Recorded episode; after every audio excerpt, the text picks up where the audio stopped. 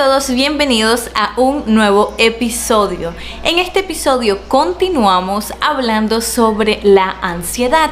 En el primero nosotros hablamos sobre el significado de ansiedad y algunas de las causas por las cuales nosotros sufrimos de ansiedad.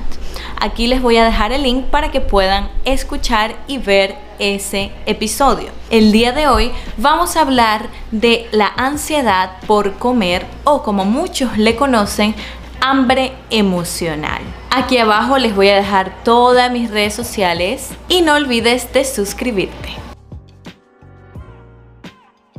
Le podemos llamar como aquella necesidad de comer, pero no por hambre, sino por algún impulso emocional y descontrolado. Cuando comemos de esta forma descontrolada, pareciera que quisiéramos saciar, llenar algún vacío que no tiene que ver con el físico, sino con el emocional. Y esto es importante saberlo porque no todos tienen el mismo vacío y para solucionar este problema tenemos que profundizar un poco qué es lo que nos está llevando y en qué momento es que estamos sintiendo esta hambre emocional. De las primeras causas por esta ansiedad que sentimos por querer comer tiene que ver con la baja autoestima. Yo sé que ya yo toqué este tema en nuestro video anterior, pero yo simplemente quiero recalcar que cuando tenemos una baja autoestima tenemos tendencia a tener pensamientos obsesivos, a sentir un vacío dentro de nosotros y la comida simboliza aquello que nos puede dar o llenar ese vacío que sentimos.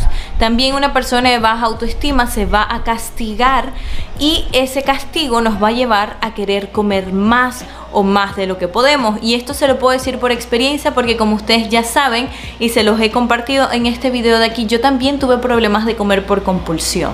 Número dos, que también me parece muy importante y uno que la mayoría de las personas tienen es cuando tenemos demasiado control por la comida. Si tú quieres controlar excesivamente lo que comes, la comida se va a convertir el centro de tus pensamientos y esto te puede llevar a tener más atracones. O sea que las personas que controlan estrictamente lo que quieren comer tienden a tener esos pequeños atracones de comida o comer emocionalmente porque están pensando demasiado en ese tema que quieren controlar en su vida.